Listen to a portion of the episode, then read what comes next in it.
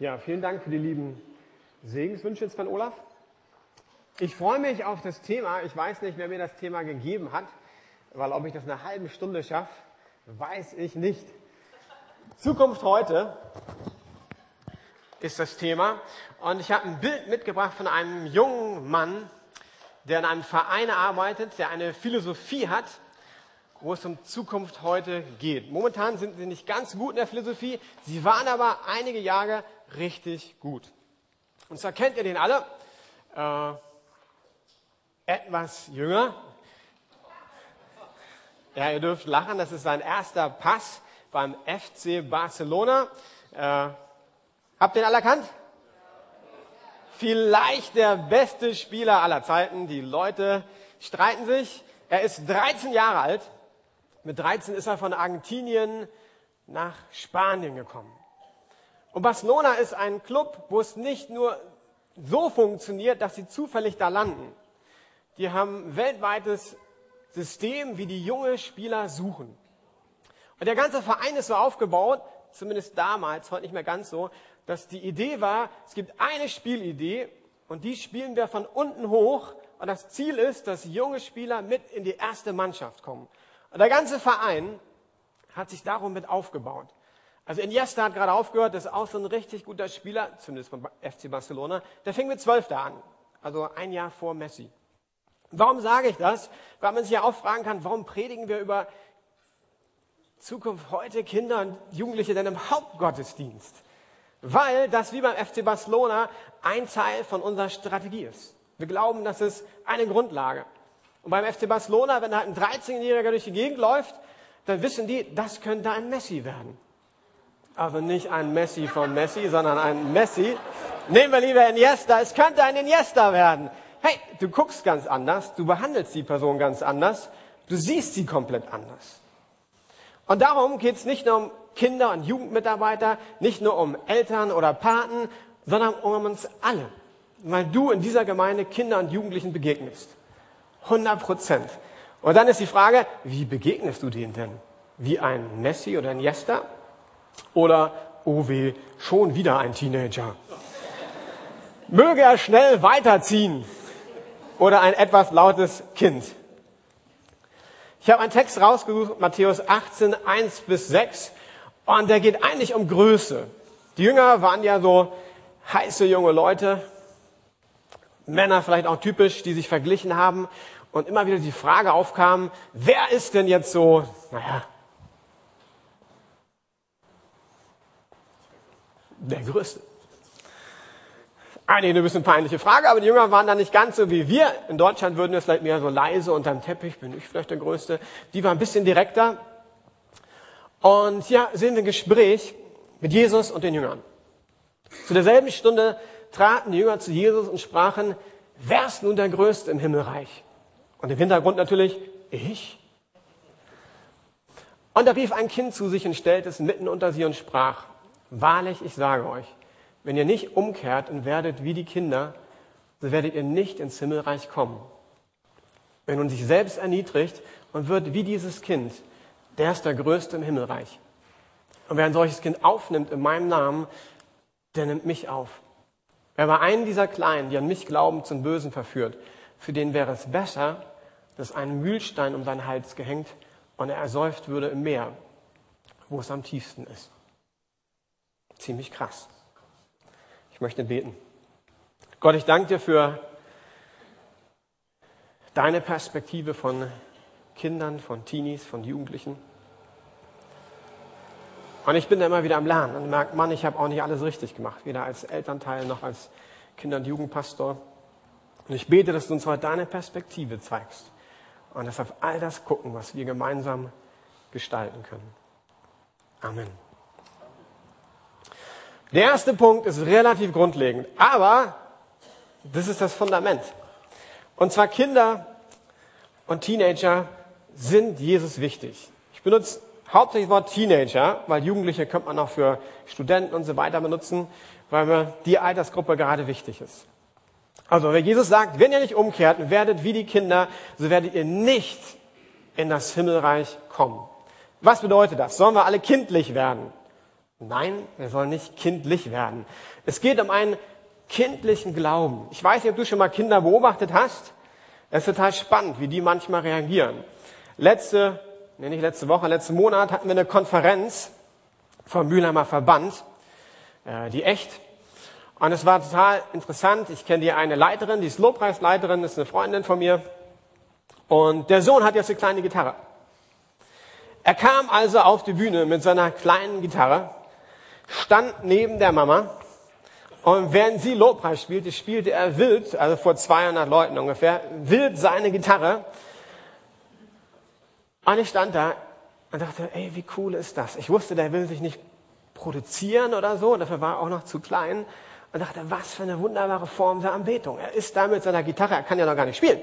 Äh, aber er hatte sie umgehängt, wie die Mama halt, und gab da Gas. Der Mama war es immer ganz peinlich, ein bisschen ruhiger hier so. Ne? Manche von euch kennen noch Clemens Pust. Eine kleine Geschichte von ihm habe ich mir gemerkt und noch zuschicken lassen. Der hatte mal einen steifen Nacken und hat seinen Sohn, welcher von den Söhnen war das? Adi, der Adi. Morgens beim Frühstück gefragt, Adi, kannst du mich beten? Ich habe einen steifen Nacken. Und der Adi, geprägt ist, sagt, klar kann ich für dich beten. Und es ist viel besser geworden, aber war noch nicht weg. Mittags fragt der liebe Clemens, du Adi, kannst du noch mal beten? Ist noch nicht ganz weg. Was sagt der Adi wohl? Kindlicher Glaube. Zitat, Papa, ich habe doch schon gebetet. Als ich ihn bat, nochmal zu beten, legte er mir die Hand nochmal auf und sagte, danke Herr, dass du Papa heilst. Kurz danach waren die Schmerzen weg. Die Geschichte fand ich so cool. Ich habe gesagt, schick sie mir zu. Die möchte ich gern benutzen. Das ist kindlicher Glaube. Wir hier nochmal beten, haben wir schon gebetet. Und dann ganz einfach, komm Papa, himmlischer Papa und heil. Clemens. Eine andere Geschichte. Ist von äh, Julie Berkey, kennen auch manche. Und ich habe sie mir auch zuschicken lassen, damit ich es nicht falsch mache. Die lese ich mal vor, weil die ist ein bisschen länger. Ich war mit Levi und Kezi unterwegs und Levi rennt voraus, wie immer. Dann kommt er zurückgerannt, zeigt auf einen Mann, den ich selbst wahrscheinlich einfach gar nicht wahrgenommen hätte, und sagt, Mami, wir müssen für den beten, er hat Krücken. Oh weh. Das stimmte.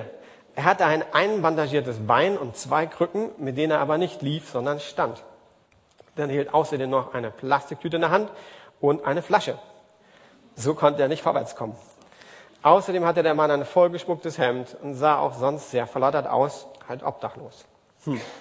Wenn dein Sohn dich um so etwas bittet, sagst du nicht nein. Ich also hin. Levi und Kezi setzten sich brav auf einen Treppenabsatz und schauten zu. Klar, das muss doch die Mama machen, ne? Ich habe den Mann angesprochen und sagte, dass Levi und ich gerne für ihn beten wirklich würden. Jegliche Angst war sofort verschwunden, als ich ihn angesprochen hatte.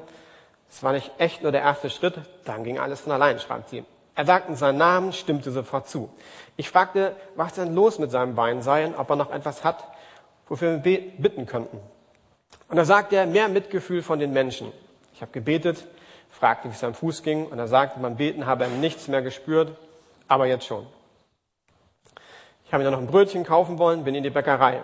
Levi rannte wieder zu ihm und fragte, was er denn gerne essen würde. Typisch kindlich, oder? Was möchtest du denn essen? Würden wir das machen? Oh, ich weiß nicht. Ein Brötchen gekauft. Tomate, Mozzarella, denn er ist Vegetarier. Wichtige Information. Hättet ihr einen Obdachlosen gefragt, ob er Vegetarier ist? Ich nicht. Und als er wieder rauskam, sagte er mir, er habe, als Levi ihm entgegenrannte, etwas in seine Augen gesehen, das hätte er noch nie gesehen. Ganz viel Liebe. Und Levi sei etwas ganz Besonderes. Und obwohl er erst meinte, diese Begegnung sei der schönste Tag seit Tagen gewesen, sagte dann, er müsse sich korrigieren, an so eine schöne Begegnung kann er sich nicht erinnern, sie je schon mal gehabt zu haben. Und Levi hat sich so gefreut, als ich ihm erklärte, dass Jesu Liebe einfach ganz sichtbar ist in ihm, dass es auch andere Menschen sehen. Zwei kleine Geschichten, die mich bewegt haben, wo ich glaube, da kommt kindlicher Glaube zum Vorschein. Einfach glauben, Gott hat gesprochen, ganz einfach einen Schritt gehen. Und dann merke ich, ja, Kinder können für mich und sind für mich immer wieder ein Vorbild im Glauben. Kinder sind nicht so, äh, guck mal reinkommen und dann schieben wir sie rechts und links und uh, endlich Kinderlied vorbei, sie können nach oben gehen. Nee, nee, die Frage, wo ist dein Kind oder wo sind Kinder Vorbilder für dich? Jesus sagt ja scheinbar, ey, wenn du ins Himmelreich willst, dann nimm dir Kinder zum Vorbild. Was kannst du von Kindern lernen? Der zweite Satz, wer ein solches Kind in meinem Namen aufnimmt, der nimmt mich auf. Ja, ziemlich krass, ne? Wer ein solches Kind aufnimmt, nimmt mich auf. Für alle Mütter und Väter, ihr habt schon ein Kind auf jeden Fall aufgenommen. Wenn du deinem Kind begegnest, denk immer wieder daran, du nimmst Jesus auf. Ich weiß, Kinder können nerven. Ich habe zumindest eine wunderbare Tochter, aber ich habe viele Kinder äh, im Herrn und auf Kinderfreizeit weiß ich auch, nicht alles immer nur nett und lieb. Die kommen bei jedem Essen und fragen dich, äh, kann ich schon aufstehen? Nein, es gibt die erst die Ansagen. Nächster Tag, äh, kann ich schon aufstehen? Wir machen immer erst die Ansagen, dann kannst du aufstehen. Läuft eigentlich die ganze Kinderfreizeit. Hey, aber wenn wir Kinder herzlich willkommen heißen, heißen wir Jesus willkommen. Kinder Anteil geben, sich um Kinder sorgen.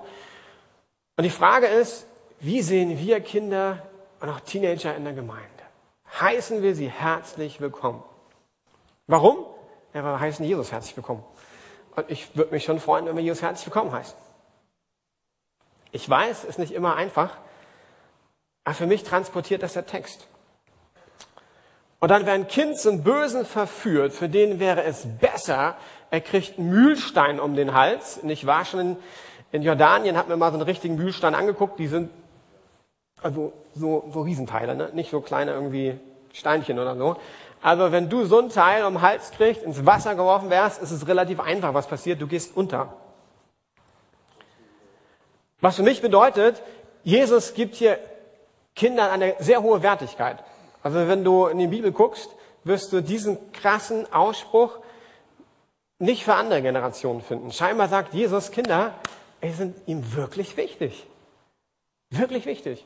Wenn du eins von diesen verführst, ey, dann ist besser, zack, bumm. Und das ist Neues Testament, nicht Altes Testament. Und das zeigt mir, Kinder sind wichtig, Teenies sind wichtig. Und für mich habe ich immer gesagt, es ist mir eine Ehre, Kinder- und Jugendarbeit zu machen. Ich mache das nicht, weil ich muss. Es ist meine Ehre, auf die Kinderfreizeit zu fahren. Es ist uns eine Ehre, als Gemeinde Kinder und Jugendliche zu haben, zu sagen, boah, das ist das Beste, was uns passieren kann. Jetzt habe ich viel über Kinder gesprochen und ich hoffe, ihr würdet übereinstimmen, Kinder sind wichtig. Äh, Teenager, wie sieht denn das aus? Ich habe euch ein Bild mitgebracht und was irritiert euch an dem Bild? Sagt bitte nicht die Frau, denn auch Frauen sind mit Jesus gegangen. Okay, was irritiert euch an dem Bild, wenn euch was irritiert? Mich hat sofort was irritiert.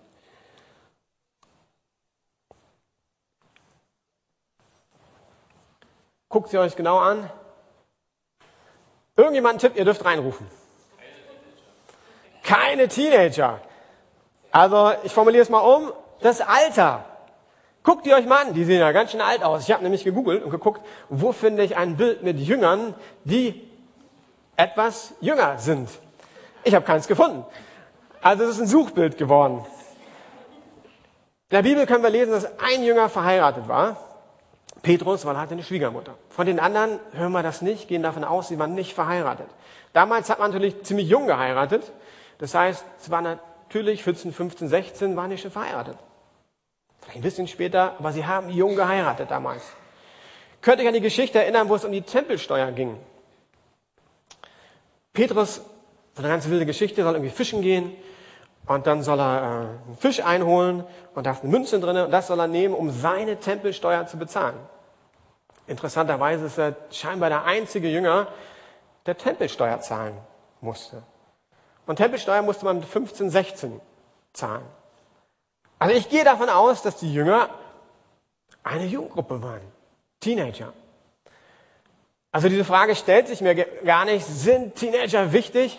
Hey, Teenager sind so wichtig für Jesus, der hat sich gleich zwölf davon genommen oder elf, wenn wir mal Petrus rausnehmen. Weil er wusste auch, wenn ich in junge Menschen investiere, investiere ich in die Zukunft. Das ist ja auch nicht so unlogisch. Ne? Er wusste, er möchte eine Bewegung Gottes schaffen. Und wenn er 50-Jährige genommen hat, und das Lebensalter derzeit vielleicht so 65 war, die hätten ja noch 15 Jahre Zeit gehabt. Er wusste, wenn ich eine Bewegung schaffen möchte, muss ich in junge Leute investieren.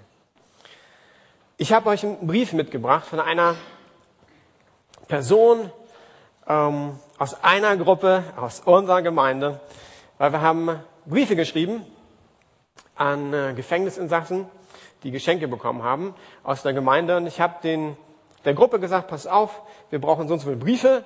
Es wäre cool, wenn jeder von euch einfach betet und sich ein bisschen Zeit nimmt. Und die haben dann alle Namen gekriegt und sollten einen Brief schreiben äh, an den Gefangenen und dann wurden Geschenke zugefügt zu Weihnachten. Und wir haben alle ganz kurz durchgescannt, um zu sehen, dass es äh, nicht irgendwie total schief geht.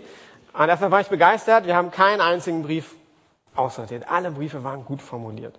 Ich habe eine Person gefragt, aber den Namen werde ich trotzdem nicht nennen, ob ich den Brief vorlesen darf, weil ich hätte ihn nie so geschrieben. Lieber so und so, vertraue auf mich. Wenn du in Not bist, dann will ich dich retten. Psalm 50, Vers 15. Wow. Ich fühle mich voll geehrt, dass ich ein Teil deines Weihnachtsgeschenks bin. Schon der erste Satz, Freunde. Auf die Idee wäre ich nie gekommen. Damit du erstmal weißt, wer denn gerade diesen Brief schreibt. Und jetzt wird's, wo ich sagen will, oh, ich liebe es. Mein Name ist so und so. Nennen wir sie mal Heidi. Mein Name ist Heidi und ich bin christlich. Obwohl ich erst 14 Jahre alt bin, fällt es mir wirklich schwer, glücklich zu sein. Andauernd verliere ich Instagram-Follower und meine Likes werden auch immer weniger. Ich läster über meine eigene Freunde und höre bei der Kirchenpredigt nicht immer zu. Dabei steckt doch so viel Liebe in der frohen Botschaft. Langsam gewöhne ich mich daran, nicht mehr nach Anerkennung zu streben. Das tut gut. Meine christliche Mama, Muttertag, hilft mir dabei. Das Leben macht viel mehr Spaß, wenn man sich nicht mit jemandem, mit jedem konkurriert. Glaub mir, ich habe lange versucht, ohne die Bibel zu leben, ohne das Wissen, dass es einen Gott gibt, der mich selbst liebt. Selbst wenn mir niemand auf Instagram folgt. Jetzt weiß ich es, ja. Es geht für mich einfach nicht mehr ohne Jesus. Ich glaube fest daran, dass Gott dich mit ganzer Liebe, seiner ganzen Liebe liebt und dir vergibt, egal was du getan hast. Ein Leben ohne ihn wäre so schwer. Ich werde heute für dich beten, meiner ganzen Familie, viele Personen. Du bist wunderbar. Ich wünsche dir tolle Weihnachten. Ich finde es echt klasse von dir, dass du versuchst, Jesus eine Chance zu geben. Jesus liebt dich. Hätte ich so einen Brief geschrieben? Nein. Ich hätte nicht so viel von mir preiszugeben. Ich wäre nicht so ehrlich gewesen. Äh, und da merke ich, ja, das war eine Person, die halt anders tickt wie ich. Und das ist gut. Das ist für mich ein Vorbild. Das ist für mich eine Ergänzung. Einen anderen kürzeren Brief. Und das müsste ich eigentlich hier zeigen als Bild. Ein kleines Strichmännel mit Krone drauf. An der Seite, Gott kennt dich, er liebt dich. Und an der Seite noch Psalm 20, Vers 5 und 6. Erfülle dir, was dein Herz wünscht und lasse deine Pläne gelingen. Wenn er dir hilft, wollen wir vor Freude jubeln und die Fahnen zu Gottes Ehre schwenken. Der erhöre alle deine Gebete. Danach Gott ist Mensch geworden für dich. Damit du weißt, wer ich bin, ein zwölfjähriges Mädchen, das Gott liebt. Hallo erstmal. Ich wünsche dir frohe Weihnachten. Wenn man so drüber nachdenkt, was Weihnachten bedeutet, kann man echt glücklich sein. Denn Gott hat seinen Sohn auf die Welt geschickt. Und er ist so heilig. Er ist gekommen, um dich und mich und alle zu retten. In Klammern, retten vor dem Tod. Lass uns feiern. Die Entscheidung liegt bei dir. Wir denken an dich. Eine Wolke noch, Lösung für alles, die Bibel. Von so und so. Auch ein Brief, der mich berührt. Gott, Jesus liebt Kinder und Jugendliche und hat ihnen viel, viel zugetraut. Und ich glaube, die sind so, so, so wichtig. Schauen wir mal in die Bibel und gucken uns ein paar Personen an. Ich denke, viele von euch kennen die, von der werde ich es nicht total lang machen. Aber damit ihr einfach mal guckt, Maria war ja auch noch ziemlich jung, ist ein Engel begegnet. Schon mal nicht schlecht, ne? Samuel, der war noch ey, ganz jung, ein Kind, hat Gottes Stimme gehört, wird zum Propheten berufen. Josua, da steht, als er jung war, wich er nicht aus dem Zelt der Begegnung. Die waren ja unterwegs, das Volk Israel mit Mose, und da haben sie immer ihr Zelt aufgebaut. Und da war Mose, ist dem Herrn begegnet, und Josua war ein Helfer. Also er hat einfach praktisch Mose geholfen. Und Mose ging dann irgendwann nach Hause, hat auch eine Familie gehabt, und steht in Josua, wich nicht aus dem Zelt. Also als junger Mensch hat er diese Sehnsucht, ich möchte, ich möchte bei Gott sein, ich möchte diesen Gott näher kennenlernen. Dann gibt es einen Markt von einem Feldherrn, von der Ehemann. Und das ist eine ganz verrückte Geschichte wieder, ist nicht so bekannt, weil diese Magd war ein Mädchen und das wurde äh, verschleppt aus Israel und war irgendwie als Sklavin, Dienerin untergekommen bei diesem Feldherrn jetzt. Und dieser Feldherr hat Aussatz bekommen, kann man mit AIDS heute vergleichen, war nicht heilbar. Er hat also alles probiert, er hat ja Geld gehabt, hat Einfluss gehabt, Nichts hat geholfen. Wir wissen leider nicht, wie alt sie steht, nur ein Mädchen in der Bibel sagte dann, wenn du nach Israel gibst, gehst, gibt es einen Propheten und der kann dich gesund machen. Dann denke ich, alter Schwede, hätte ich das gesagt? Ich bin doch nicht blöd. Also da war auch nicht, vielleicht wirst du gesund werden, sondern wenn du zu diesem Propheten gehst, wirst du gesund werden. Und er ist so verzweifelt, ich meine das Mädchen, er macht sich tatsächlich auf. Er ist ein weiter Weg und geht dann zum König. Und wird dann geheilt. Längere Geschichte, aber es ist einfach nur wichtig zu sehen, eine Magd, ein Mädchen hat den Glauben verändert, ein ganzes Leben. Ich liebe auch die Speisung der 5000. Da ist ja interessant, wer gibt denn die Brote und Fische? Ey, bei 5000 Leuten sind garantiert auch ein paar Mütter und Väter dabei, die Essen dabei hatten. Da bin ich mir sicher. Selbst in Israel, wo die vielleicht ein bisschen entspannter und lockerer leben als wir, es gibt in jedem Völkchen die Leute, die sagen, ey, ich brauche mal ein Futter. Und ich weiß nicht, wie viel Prozent das waren, aber sie werden da gewesen sein. Und wer bringt die Brot und Fische? Ein Junge. Warum? Denn er macht sich keinen Kopf um sein Essen. Er bringt einfach Jesus. Ist ja typisch kindlich, oder? Denkt jetzt nicht daran, vielleicht habe ich kein Essen mehr, sondern so begeistert von Jesus, Herr Jesus, hier hast du meine Brote, meine Fische. Man geht stolz zur Familie. Ich habe Jesus meine Brote und Fische gebracht. Daraus passiert ein riesiges Wunder. Als Jesus im Tempel waren, wer schrie da Hosianna? Die Kinder. Nicht die Erwachsenen. Die waren eher ein bisschen skeptisch. Und ich habe so einen Satz, der hört sich ein bisschen komisch an, ist mir aber wichtig. Kinder und Teens sind vollwertige Christen. Was, denke ich, uns manchmal so passiert ist, vielleicht nicht absichtlich, dass wir irgendwie denken, ja, die Kinder, boah, die stören ein bisschen und na, die Teens, Mann, Mann, ja, nicht ganz erwachsen und nicht ganz Kind, können sich auch nicht entscheiden. Manchmal sind die so, manchmal so, echt anstrengend. Und das stimmt ja auch. Deshalb ist die Schlussfolgerung, wir warten mal, bis sie erwachsen sind und dann können wir so richtig was mit denen anfangen. Und die Bibel wird das komplett widerlegen. Du kannst die Bibel durchgehen, findest immer wieder Kinder, Teenies oder auch Jugendliche, die Gott benutzt hat, wo Gott sagt, ich möchte Gas geben mit der heranwachsenden Generation. Wir waren hier auf der Kinderfreizeit, hatte ich kurz schon erzählt, haben einen Abend gehabt, wo der Heilige Geist gekommen ist und die haben Rotzen Wasser geheult. Ich muss euch leider gestehen, das habe ich in der Gemeinde, seitdem ich hier bin, zumindest sonntags morgen, nie erlebt. Ist so. Also ich hoffe, es passiert in Zukunft vielleicht. Ähm, und natürlich ist mir klar, war eine Freizeit, ist mir klar, da gibt es auch Gruppendynamik und so. Aber es war mehr als Gruppendynamik. Weil das hält hinterher an und einige von denen sind wirklich verändert nach Hause gekommen. Und haben voll Bock auf Riptide jetzt und sagen, ja, will ich hin. Begegnung mit Gott. Wie siehst du Kinder? Wie siehst du Teenager? Sind die so, ja, muss sein? Und das vollwertige Mitglieder der Lukas-Gemeinde, die zwar noch keinen Mitgliedsausweis haben, aber hey, die sind Teil von uns. Und so behandeln wir sie. Und so wollen wir sie fördern, ermutigen, stärken. Okay, ich muss mich diszipliniert an mein Skript halten.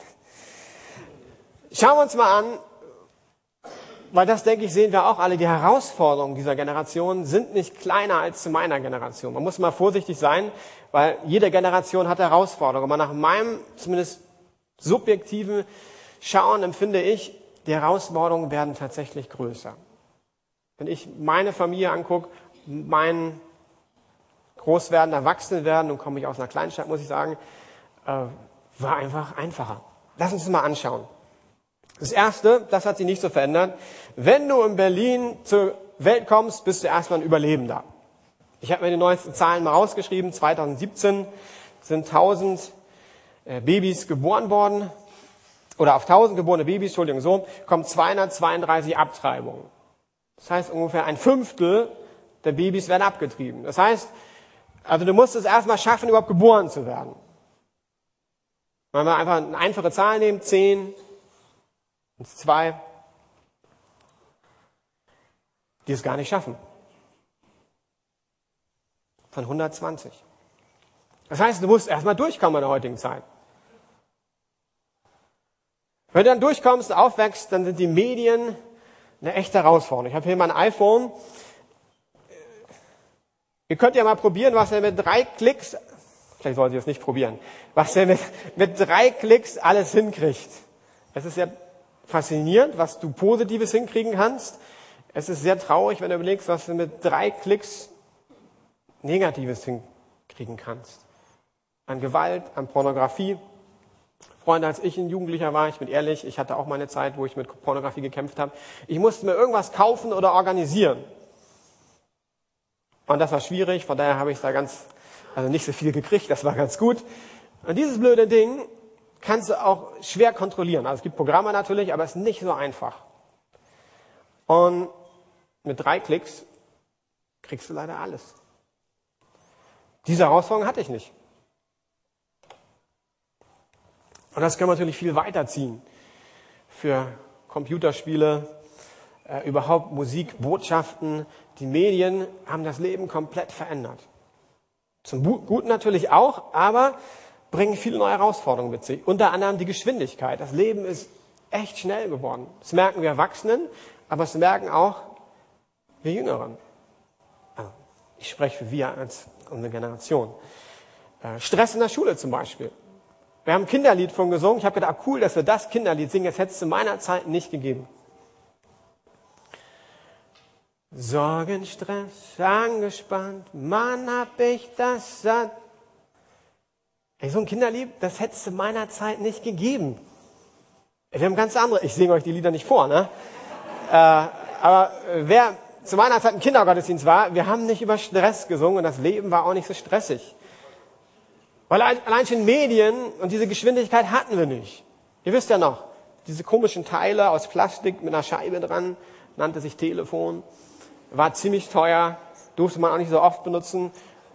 Na, du hast dich noch ganz oldschool verabredet, meistens in der Schule. Und das war's dann. Wenn du dich nicht verabredet hast, hast du ja nicht verabredet. Dann vielleicht noch zum Nachbarn oder so. Das war's.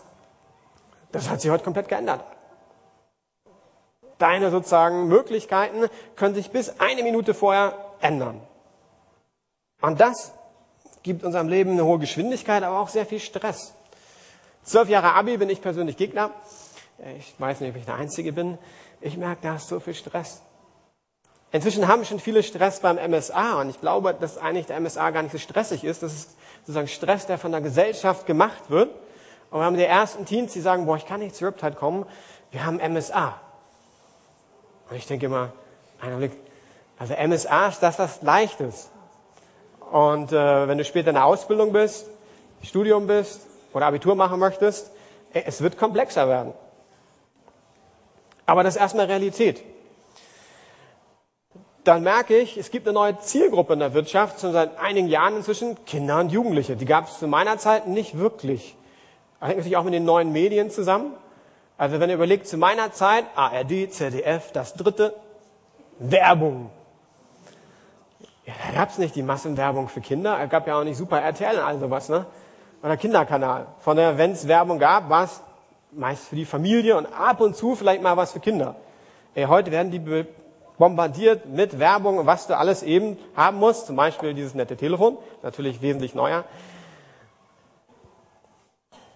Von daher werden sie bewusst wahrgenommen von der Wirtschaft.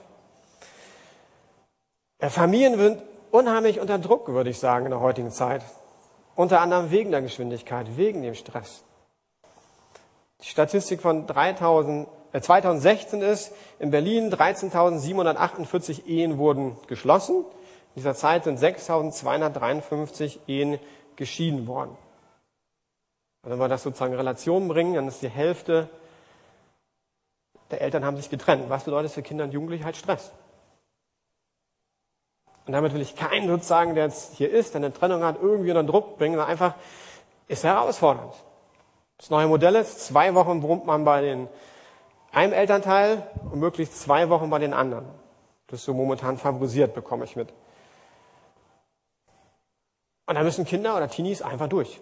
Einfach keine, keine Entscheidung. Aus dem Ganzen merke ich auch, es gibt viel mehr Kinder- und Teenie-Krankheiten als zu meiner Zeit. Also viel psychomatische Krankheiten. Ob das jetzt Magersucht ist, ob das Bulimie ist, ob das Ritzen ist. Es hat sich einfach was verändert. Wenn ich in meine Klasse damals gucke, also ich wusste natürlich nicht alles, aber da hatten definitiv weniger Kinder oder Teenies psychische Probleme. Also ich merke, hier ist eine Generation, die unter Druck ist, nenne ich mal. Oder wenn ich ein bisschen aggressiver das ausdrücken möchte, findet ein Kampf statt und der hat, glaube ich, schon immer stattgefunden. Im Englischen gibt es so einen Spruch, the devil takes the youngest. Der Teufel nimmt die Jüngsten. Ich habe gedacht, wie kann ich das bildlich zeigen, ohne mich irgendwie in die Nesseln zu setzen. Dann dachte ich, dieses Bild finde ich richtig gut. Ein Löwe oder eine Löwenmama, die positiv aggressiv ist, würde ich sagen. Und ich weiß nicht, was sie macht. Ich habe mir vorgestellt, sie verteidigt ihre Kinder, ja? Sie verteidigt ihre Kinder. Und die Frage ist, wenn da so ein Angriff ist auf unsere Kinder und Teenies, wie reagieren wir? Sind wir einfach entspannt und sagen, naja, das war in jeder Generation, auch die Hippies hatten es schwer, da mit der ganzen Freizügigkeit. Es kommt und geht. Oder sage ich, nein, da ist wirklich was im Gange. Und wir als Christen, wir wollen aufstehen. Wir als Väter und Mütter, wir als Lukas-Gemeinde wollen sagen, wir kämpfen für unsere Generation. Und ich glaube, darum geht es mir heute. Und da ist mir egal, ob du ein Kind hast, verheiratet bist oder nicht. Ich glaube, wir müssen aufstehen, für unsere Generation kämpfen. Weil, und ich glaube tatsächlich an den Teufel, und der Teufel ist für mich nicht eine Figur mit zwei Hörnchen dran, äh, die irgendwie so eine Witzfigur ist, sondern ich glaube, der Teufel ist real, ich glaube, der Teufel hat Macht und manchmal dürfen wir auch darüber sprechen. Und er ist auch nicht blöd. Also er probiert einfach alles mitzunehmen, was er mitnehmen kann. Und er weiß, wenn er die Kinder hat, hat er die Zukunft. Wenn er die Teenies hat, hat er die Zukunft. Okay, was kannst du machen? Was können wir machen? Das erste, was ich geschrieben habe, ist, sei ein Vorbild. Begeistert mit Gott leben. Das musst du nicht zuallererst für dich machen. Du kannst für die heranwachsende Generation begeistert für Gott leben.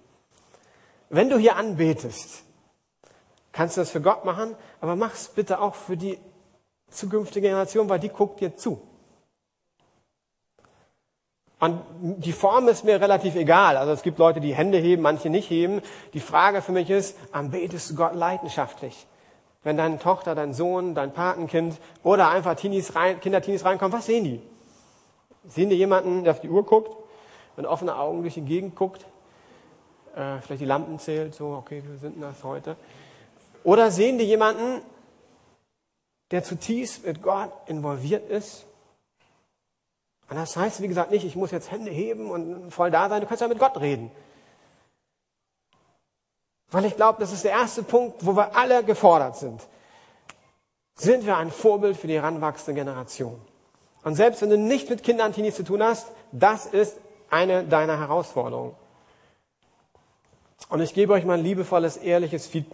Ich bin ja öfters bei den äh, Kindern und Jugendlichen. Nicht so oft mache ich gar nichts hier. Neulich war ich mal und habe nichts gemacht, einfach nur einen Gottesdienst genossen. Und ich guckte euch bei der Anbetung zu. Und mein einfaches, sündiges Herz sagte irgendwie so, es sieht ein bisschen lahm aus. Vielleicht, weil ich mehr Teenies und Jugendliche gewöhnt bin. Aber ich würde euch da herausfordern. Wie gesagt, es geht nicht um Form, aber es geht darum, um Leidenschaft. Bin ich noch leidenschaftlich für meinen Gott? Verändern wir Kinder und Teenies, indem wir reden? Nein, alle Lehrer wissen das. Zehn Prozent kriegst du vielleicht hin an Wissen vermittelt. Das meiste Wissen kriegst du vermittelt, wenn du in Beziehung stehst und wenn du es demonstrierst. Genau das hat Jesus ja gemacht. Das heißt, wir müssen es demonstrieren als Gemeinde. Und Anbetung ist nur ein Punkt, wie wir miteinander umgehen. Wird Liebe sichtbar? Leben wir Gastfreundschaft?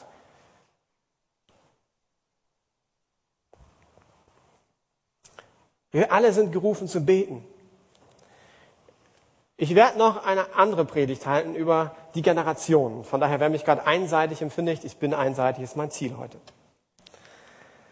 Aber ich glaube, wir sind gerufen zum Beten für die Kinder und Teenies. Warum? Na, das ist unsere Zukunft. Ist doch klar.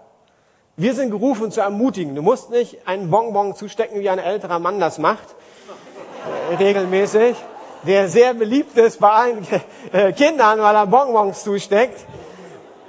Aber lass uns eine Gemeinde sein, wo Kinder und Teenies ermutigt werden, wie du sie anguckst, wie du sie wahrnimmst, äh, was du ihnen gibst, was du ihnen spendierst. Und das ist nicht nur in der Lukas-Gemeinde, wann immer jemand bei dir zu Hause auftaucht, der du einem begegnest. Ermutige. Als Gemeinde Raum schaffen. Wir sind ja generationsübergreifend und das wollen wir auch irgendwie hinkriegen, aber ich würde sagen, wir müssen Raum schaffen für Kinder und Jugendliche. Weil die können wir nicht verlieren. Wir können alle möglichen Generationen, wir wollen keinen verlieren, äh, aber die verlieren, wird es echt schwierig. In der Politik haben in den letzten Jahren das diskutiert, die Parteien. Wir verlieren die junge Generation. Und haben sich Gedanken gemacht, was machen wir jetzt? Familien unterstützen die die Kinder zu Hause haben. Es ist nicht immer einfach in dieser Stadt. Wie kann ich als Single oder wir sind jetzt, haben eine ältere Tochter noch, wie können wir Familien unterstützen? Wie können wir helfen? Wenn da so viel Stress und Druck ist, was kannst du machen? Dann habe ich ein besonderes Wort für Eltern, alle Mitarbeiter im Kinder- und Jugendbereich und einen Paten. Es ist so wichtig, dass wir über Jesus reden, mit Jesus leben und Jesus teilen. Es gibt einen Bibelvers im Alten Testament, da steht, wir sollen über die Gesetze, also für die Juden war das, reden am Morgen, am Nachmittag, am Abend, wenn wir unterwegs sind, wenn wir zu Hause sind. Aber wir sollen scheinbar ständig über Jesus reden. Das heißt, das ist unser Job. Liebe Eltern, das ist jetzt ein sehr christlicher Satz, vielleicht verstehen das nicht alle. Jesus hat ja zwölf Jünger gewählt und neulich hat mir ein Freund gesagt, dein erster Jünger ist dein Kind. Und als jemand, der viele junge Leute begleitet hat, hat mich getroffen und ich gedacht, hm, mein erster Jünger ist nicht irgendjemand Riptide, den ich mentore, mein erster Jünger ist meine Tochter. Fertig. Wir machen ja viele Sachen als Gemeinde. Aber dein erster Jünger ist dein Kind, dein Sohn, deine Tochter. Wenn du das nicht hinkriegst, zeitlich, bring dich nicht in die Gemeinde ein. Als Pastor gebe ich dir hiermit Freiheit. Ich möchte dich nicht in der Gemeinde Mitarbeit haben, wenn du keine Zeit für deine Kinder hast. Das, die Lücke nehme ich gerne in Kauf. Und damit meine ich nicht nur Fußball spielen. Ich glaube, als Lukas-Gemeinde, wir sind ja so eine typische Mittelstandsgemeinde, hey, wir sind gut, Sportverein, Musikinstrumente und so weiter. Dann machen wir uns Schule. Oh, wir sind richtig gut in Schule, ne? Also wir lernen unseren Kindern und so weiter. Und das ist alles positiv und Teil des christlichen Glaubens. Aber der andere Teil ist, wie viele Gedanken machen wir uns, unser Kind zum Beispiel lernt, die Bibel zu lesen? Dass unser Kind lernt zu beten. Wie oft erzählst du am Tisch Geschichten, was du am Tag erlebt hast mit Jesus? Sehen dich irgendwo deine Kinder oder Mitarbeiter, deine Kinderteens Bibel lesen? Mach das nicht heimlich, ist mein Tipp an die Eltern. Weil das ist das, geben sollst du heimlich, Bibellesen musst du nicht heimlich machen. Die Kinder sollen dich sehen, dass du Bibel liest. Und wenn sie bei der Tante sind, sollen die es auch sehen. Weil so bringen wir das bei. So transferieren wir einen Wert. Und ich glaube, was ich zu lange gedacht habe, das passiert automatisch. Ich würde sagen, ein Teil passiert automatisch, aber man darf sich ruhig Gedanken machen. Wer von euch sagt in der Schule, ey, das passiert automatisch? Ey, da würden mir viele Eltern an die Gurgel springen und sagen, Klaus, wenn du das bei, bei Riptide predigst, das passiert automatisch. Nee, nee, nee. Ist, stimme ich voll zu und werfe euch den Ball zurück. Die christliche sozusagen Erziehung passiert auch nicht automatisch. Von der Reden, Leben, Teilen.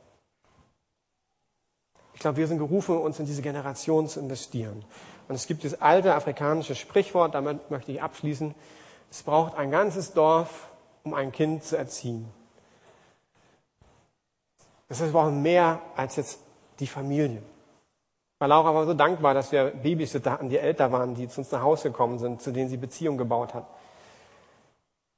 Auf Freizeiten, wo sie dann Teenies, Jugendliche, junge Erwachsene kennengelernt hat. Die sind alle Teil von Lauras Leben geworden.